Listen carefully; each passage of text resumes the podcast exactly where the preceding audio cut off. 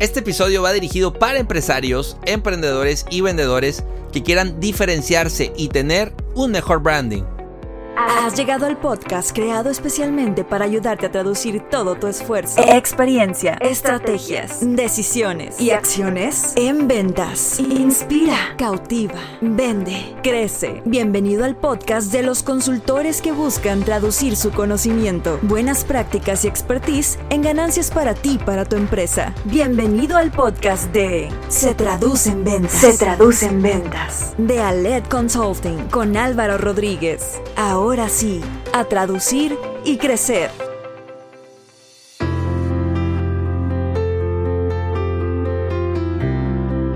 Bienvenidos al episodio número 10 de nuestro podcast Se traduce en ventas, el podcast creado especialmente para ayudarte a traducir todo tu esfuerzo, experiencia, estrategias, decisiones y acciones en ventas. Soy Álvaro Rodríguez, consultor comercial y director de Alet Consulting. Me da mucho gusto que nos acompañes. Estamos en la parte 2 de un tema que a mí me encanta platicar, que es eh, cómo se conecta la parte comercial con branding, con diferenciación, cómo lograr hoy posicionar tu marca, salirte del molde. Y nos acompaña nuevamente Dr. Brand, que nos dejó con muy buena información en el episodio anterior nos platicó eh, qué es vender para él, qué sí y qué no es branding. Hablamos de la conexión de ventas con branding, posicionamiento y diferenciación. Nos dio buenas prácticas y pues nos explicó una super frase que es si tu marca no vende, despídela. Y con eso nos quedamos. Brand, ¿cómo estás? Hola, ¿qué tal? ¿Cómo estás Álvaro? Muchísimas gracias por traerme de vuelta. La verdad es que el tema de ventas y marcas son unos siameses que van de la mano. Te agradezco que quieras compartir un espacio tan bien estructurado y tan bien documentado como el tuyo de Se traduce en ventas. Para mí es un gran honor estar aquí contigo y pues vamos a, vamos a seguir platicando del tema. Ojalá nos dé temas para 10.000 capítulos si es que quieres. No, al menos este capítulo más. Bien, perfecto. Bienvenido nuevamente, Brad. Gracias por tu tiempo. Y también hay, así como te mencionaba en el episodio anterior, que la frase si tu marca no vende, despídela, para mí es, eh, puede, o sea, es una gran frase. Hay, otra pregunta que tú haces muy común en, tus conferencias o cuando promueves tus servicios que es te vendes o te rematas. Te vendes o te rematas. ¿Cuándo te estás vendiendo y cuándo te estás rematando? Eh, ¿Cómo lo conectamos? ¿Cómo sé? ¿Y cuáles serían como los tres o cuatro puntos que tengo que tener muy claros para saber si realmente me estoy vendiendo o me estoy rematando? Así es, mi querido Álvaro. Pues mira, esta, esta frase viene de mucha, tiene muchas este, vértices, muchas aristas también. Una de ellas, que la primera que se me viene a la mente, pues tiene que ver un poquito con lo que platicamos en el episodio anterior. Los que no lo hayan visto, por favor, consúltenlo. Pero hablamos un poquito de nunca negocies con precio ni con calidad. Entonces, yo lo que he visto, lo he vivido. Es más, he sido víctima de eso porque tampoco es perfecto. Esto no son reglas escritas en piedra. A veces la gente compra por precio. Pero llega un momento en donde las, la diferencia de precio no es tal y entonces si te piden, te voy a hacer un mayor descuento, tengo que rematar mis servicios, mi conocimiento con tal de lograr ese cliente. Fíjense lo que le voy a decir, o sea, si tú tienes que bajar mucho tus servicios, es porque el cliente no los está valorando. Entonces aquí hay un tema donde tú vas a comprar, ¿por qué pagas premium por marcas líderes y pagas barato por marcas genéricas? Entonces, aquí es donde yo les digo, estás rematando tu experiencia, tu servicio, la atención que tú das, la velocidad, el nivel de producción que manejas, el nivel de piezas, de materiales que manejas. Esto también se los digo mucho a agentes de seguros, gente que están en un ambiente de commodities, donde a veces yo he escuchado agentes de seguros que no lo deben de hacer, pero yo sé que hay agentes que parte de su comisión por vender un seguro, se la regresan de alguna manera al cliente. Le dije, entonces ya te estás rematando. Porque cuando eres un agente de seguros y todos son de alguna compañía de seguros, todos venden lo mismo. O sea, no hay alguien que pueda vender más barato que otro porque los precios están controlados. Entonces, ¿cómo es posible que alguien me ofrezca una póliza, pero con un pequeño kickback, con un pequeño reembolso? Y yo, ah, es un bono. Entonces yo me doy cuenta, ah, canijo, entre dos, entre los dos mismos vendedores me estaban ofreciendo un descuento, ¿cómo está eso? Entonces yo siento que he visto Eh, más bien, yo he visto que en muchas categorías la gente ha tenido que rematarse. Esto también está relacionado con la marca personal y no hablo ya de precios, sino hablo de tu personalidad. Tener que cambiar tu manera de ser para lograr vender. Eso es rematarte a ti mismo. O sea, tú vas a venderte porque como eres, tú tienes que transferir tu confianza, que tienes que transferir tu personalidad, porque si tú finges ser una persona diferente a la que eres, eventualmente va a salir. Eventualmente va a salir a flote y vas a perder no solo al cliente, vas a perder también la confianza del cliente y del entorno. Y si recordamos una regla básica, que un cliente, este, un cliente enojado va, le va a decir a otras mínimo 10 personas que está enojado, mientras que un cliente contento, muy a fuerza, le sacas un testimonial, más que le sacas el agradecimiento, pero difícilmente le sacas un testimonial. Entonces veamos el peligro que tenemos al ser falsos. Entonces, cuando tú vayas a venderte a ti mismo, tus productos, tus servicios, asegúrate que te vendas por quién eres, por lo que eres y por la marca que representas con toda esa pasión y ese orgullo. Si tú tienes que rematar tu personalidad y cambiar tu personalidad, ese negocio no es para ti, esa marca no es para ti. Sí, hay un tema, eh, yo diría el tema de identidad, un tema también de mentalidad, o todo esto que mencionas, y, también de merecimiento. Eh, esos tres puntos los tienes que trabajar, mientras más rápido los trabajes mejor, porque llega un momento en el cual llevas ya 10 años, 15 años y si no trabajaste esos tres puntos, eh, ya, ya te quedaste, ¿no? Yo para mí ya te estancaste. El tema mental, el tema de creértela, ¿cuántos emprendedores tú y yo hemos visto que, no se la creen? Que dicen, no, no, no, no, no merezco todavía el, gran cliente o no merezco el, el, gran cheque, no merezco el... No estoy para eso, todavía no estoy para grandes ligas. Entonces te vas poniendo las barreras y creo que el tema mental de identidad, y de, y de sentir y, saber lo que vales y, que el mismo, eh, tus mismos casos de éxito, tus mismos prospectos te digan, estoy viendo lo que tú no ves, ahí es donde también eh, el concepto de rematarte eh, puede irse disminuyendo, ¿no? Porque todos también en algún momento lo, lo hemos vivido y hoy también lo conecto con, pues de marzo para acá ya, y yo he visto, me llama la atención como el tema precio y el tema de de ofrecer 25 cosas cuando antes ofrecer tanto yo digo pues parece que le estás pagando al cliente porque te compre. Dónde está tu margen dónde está tu, tus años de experiencia y demás eh, me preocupa eso que estoy viendo Brad. Es correcto es correcto. Es algo es algo que me que lo he visto y que lamentablemente es un efecto que no podemos frenar. Y a veces con tal de vender pues hay gente que ha tenido que sacrificar márgenes ha, tenido que sacrificar comisiones y bonos y eso eventualmente se convierte en un círculo vicioso que puede acabar con tu marca y puede acabar con tu empresa. Y, le pega a la industria también. Le pega mucho a la industria. O sea, de manera indirecta le pega también a todos sus competidores porque pues ya e, e, ese pues el cliente ya se va empieza a castigar por precio, ¿no? Bien, ahora Brad, como te ven te tratan, sí, sí, sí crees en esa premisa como te ven, te tratan. Uy, acabas de dar con un tema interesante. Como te ven, te tratan. Ahora, por favor que esto no se confunda con necesariamente una total apariencia estética. O sea, si estoy feo, no me van a comprar. Si estoy guapo, sí me van a comprar.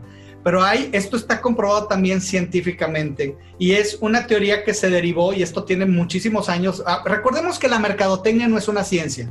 La mercadotecnia es, es, una, es un derivado de la psicología del ser humano que sí es una ciencia.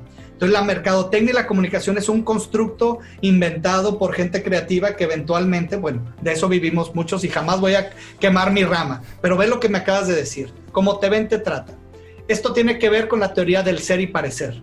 Si tú no pareces, si tú no proyectas, si tú no tienes ese carisma, ese, esa seguridad, esa, ese porte, esa postura, para que tengas credibilidad, el cliente jamás te va a dar oportunidad a que lo seas.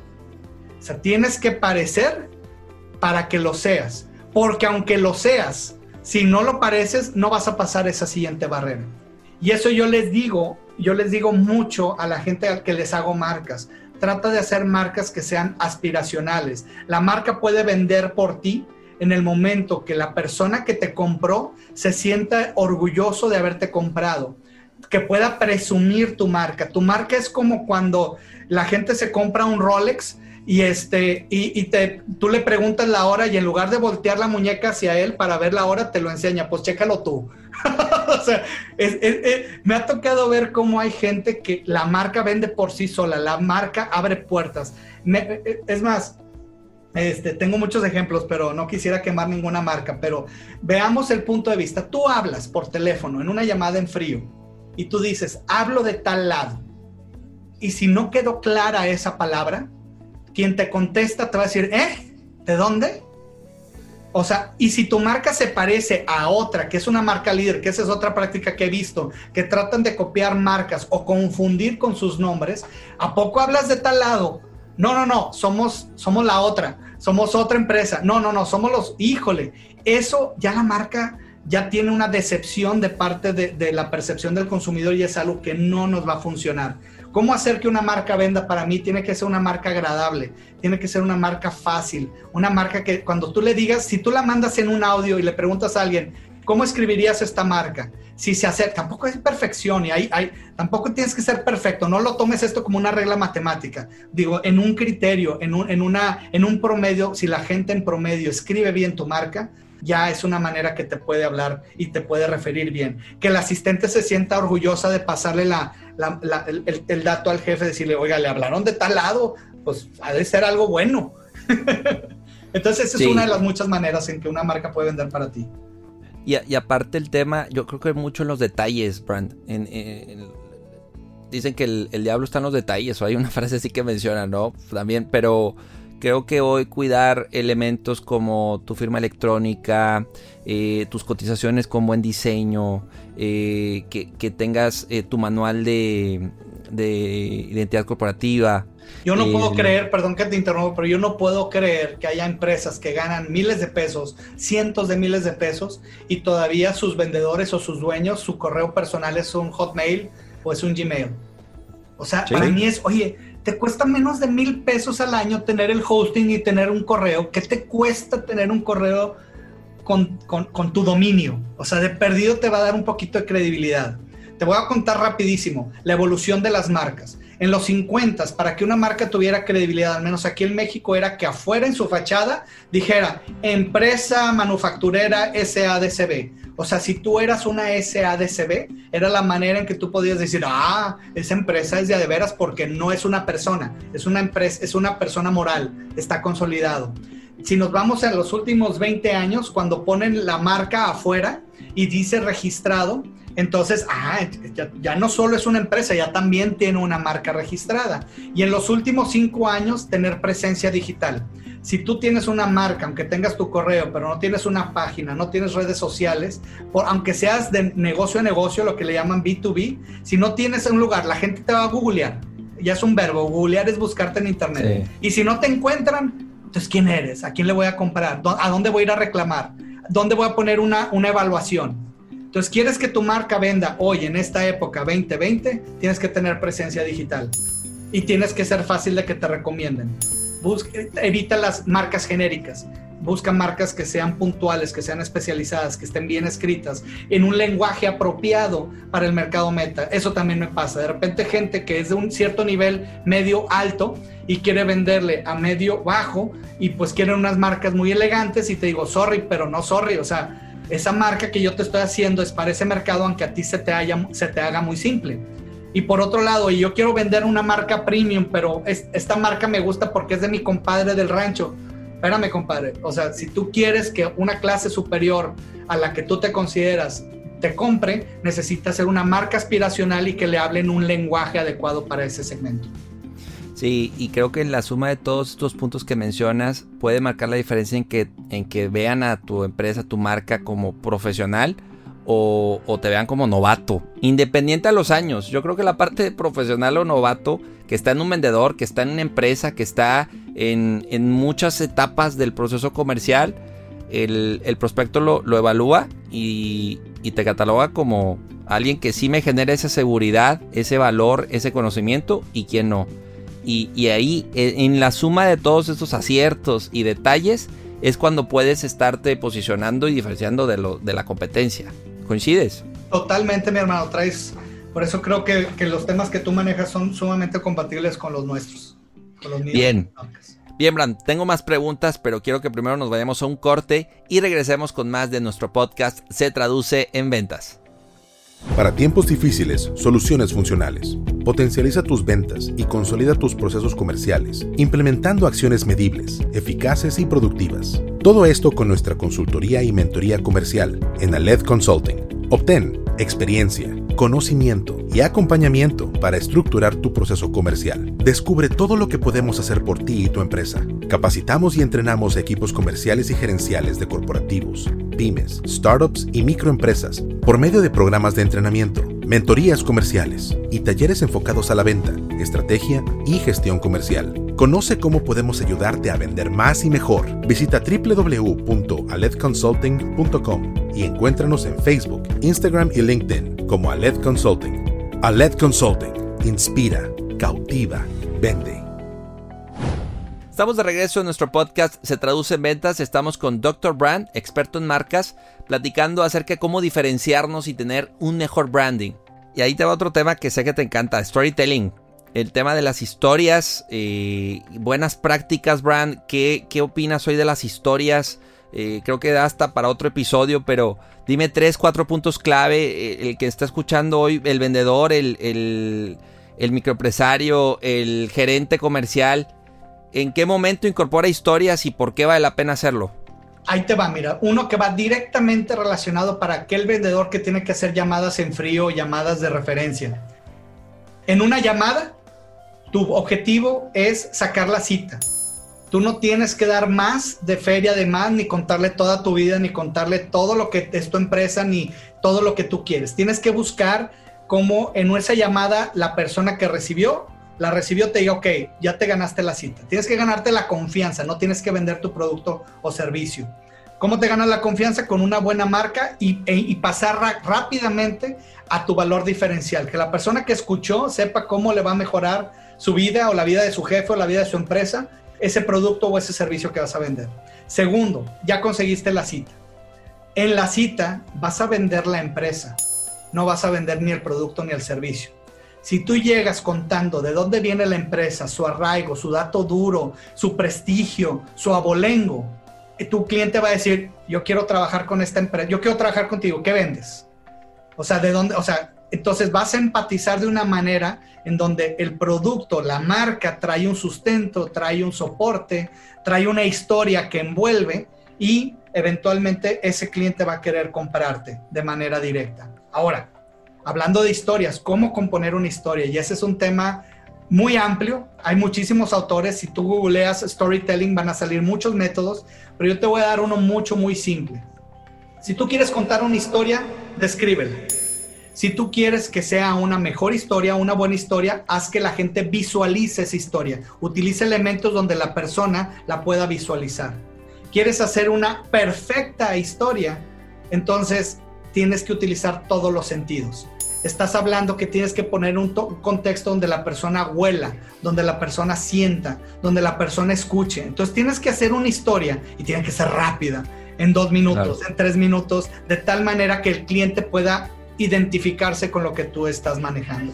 Y esa historia pues debe ser una historia que sea que tenga relevancia con tu producto o servicio, no no necesariamente la historia de tu vida. Estamos hablando de una de muchas estrategias de ventas.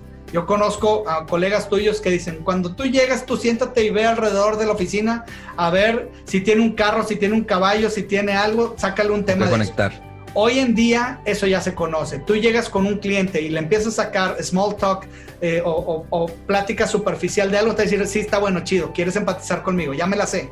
Entonces, por ahí no vas. Tú ve directo y habla de tu empresa, habla de tu marca, habla de, de, ti y eso va a hacer que, pues bueno, abra un poquito el concepto de, de la venta de una historia. Sí, y crear historias reales, verdaderas, que no, que no sean este, infladas, que eso para mí es una mala práctica que he visto en storytelling, de, crear la super historia y resulta que la mitad de esa historia era real.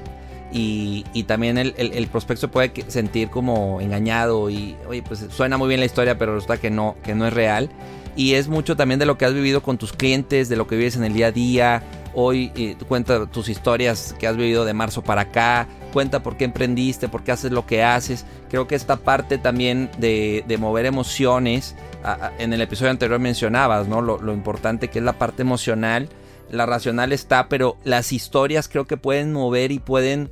Eh, con una historia puede... Dicen que una imagen vale más que mil palabras. Una historia puede valer más que N argumentos, ventajas, beneficios, gráficas, ¿no? Eh, cerrar con una historia o iniciar con una historia, creo que eh, eso es lo que me encanta también, son versátiles y si sabes contar historias y, estructuras, puedes conectar muy bien con, con, el prospecto por teléfono, por correo, en la página web, en un Zoom, en, en, una cita inicial, en un, en una, en un manejo de, de objeción, en una situación incómoda sacar a colación historias, tener tu stock de historias vale mucho la pena. Y si me permites para cerrar este punto, el tema de una historia, para aquellos que nunca han hecho una historia, bueno, si tú alguna vez le dijiste una mentira a tus papás para poder salir, tú le inventaste una historia. Pero si quieres hacerlo esto de manera estructurada, lo primero es que necesitas establecer cuál es el objetivo de la historia.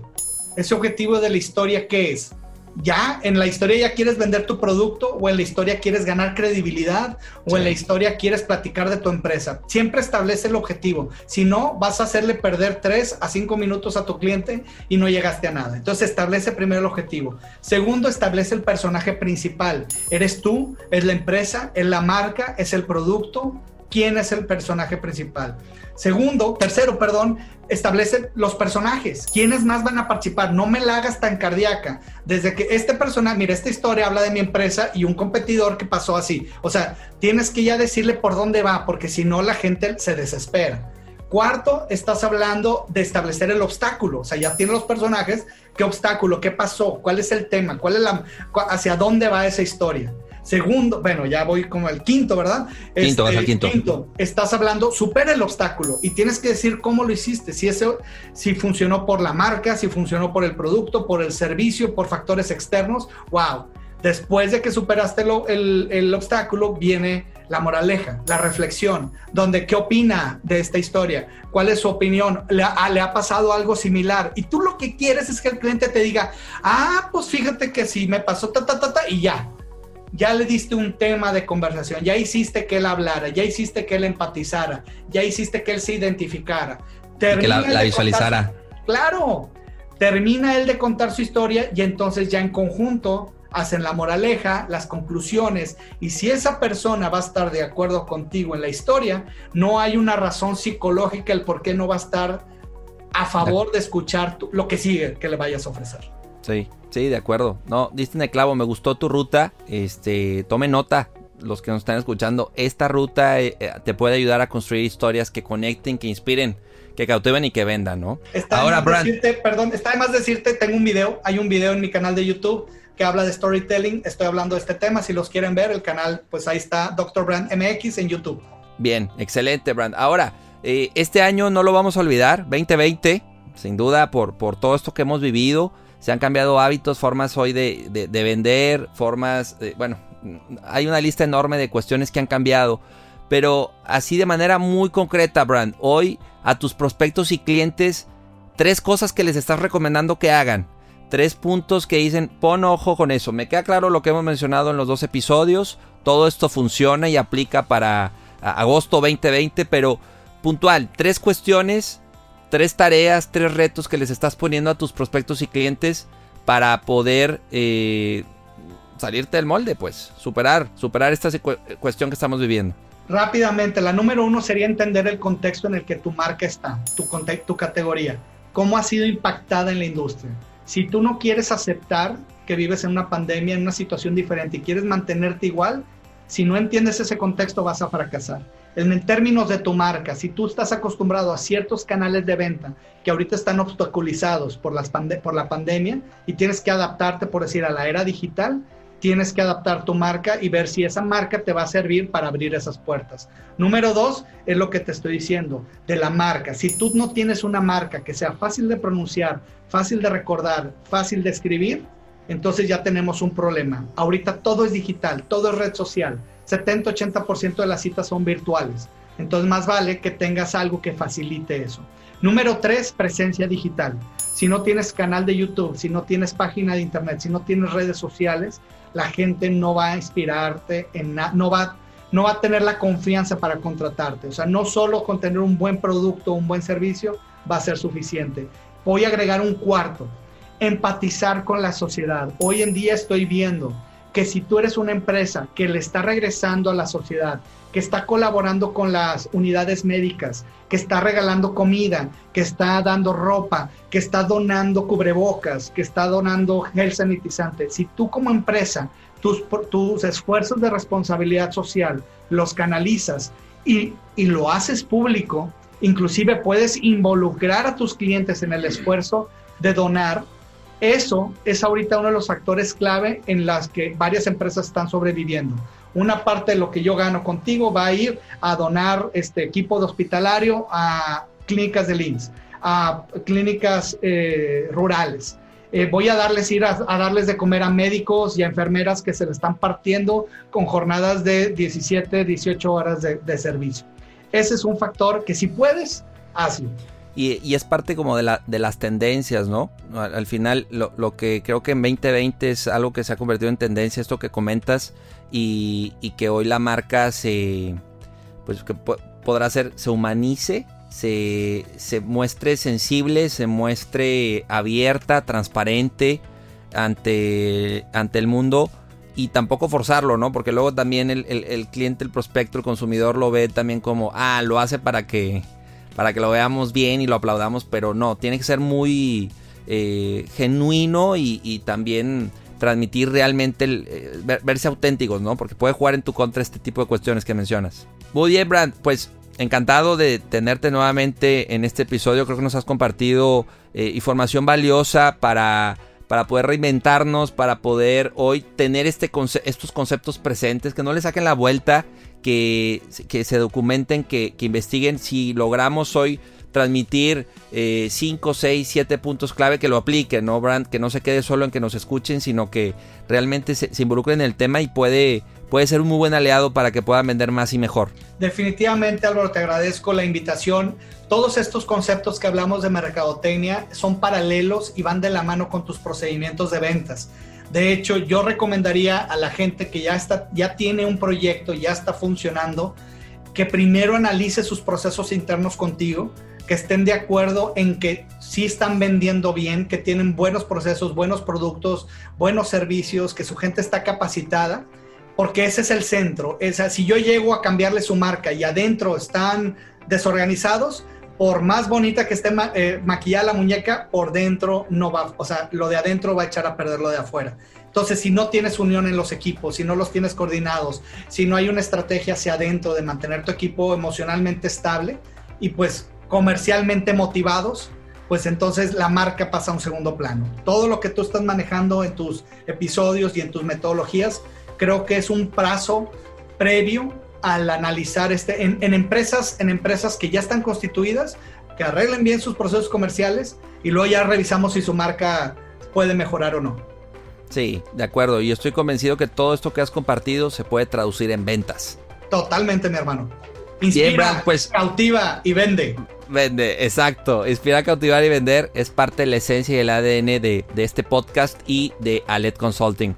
Brand, compártenos por favor tus redes sociales. Quiero que te conozcan más y, consuman tu contenido, que es para mí es una maravilla escucharte y, ver tus el, contenido pues que, tienes en tu canal y lo que has estado eh, la serie de videos y, lives que has estado haciendo. Platícanos. Muchísimas gracias, mi hermano. Claro que sí. Mis redes sociales todas son DR de doctor, abreviado brand, que es marca en inglés, y MX de México, mi país, Doctor Brand MX, y estoy en YouTube, en Facebook, en LinkedIn, en Instagram, en Twitter, y pues todavía no hago oficial el lanzamiento de TikTok, pero ahí andamos. Recuerden, soy Artemio Ábrego, Doctor Brand, y siempre estoy trabajando para darle alivio a tus marcas. Muchas gracias Álvaro por la invitación. Gracias, Brand. Te mando un fuerte abrazo. Quiero agradecerte por habernos escuchado y, encantado de, de, compartirte nuevos episodios. Te invito también a que nos visites en www.setraducementas.com y que visites nuestras redes sociales. Estamos en Facebook e Instagram como Se Traduce en ventas. Espéranos en el próximo episodio de Se traduce en ventas. Soy Álvaro Rodríguez, tu consultor comercial. Hasta la próxima. Episodio traducido. Acabas de terminar un capítulo más de Se traduce en ventas con Álvaro Rodríguez. Esta es una producción de Aled Consulting con Inspiral México. Síguenos en Instagram como arroba Aled Consulting y visita www.aledconsulting.com.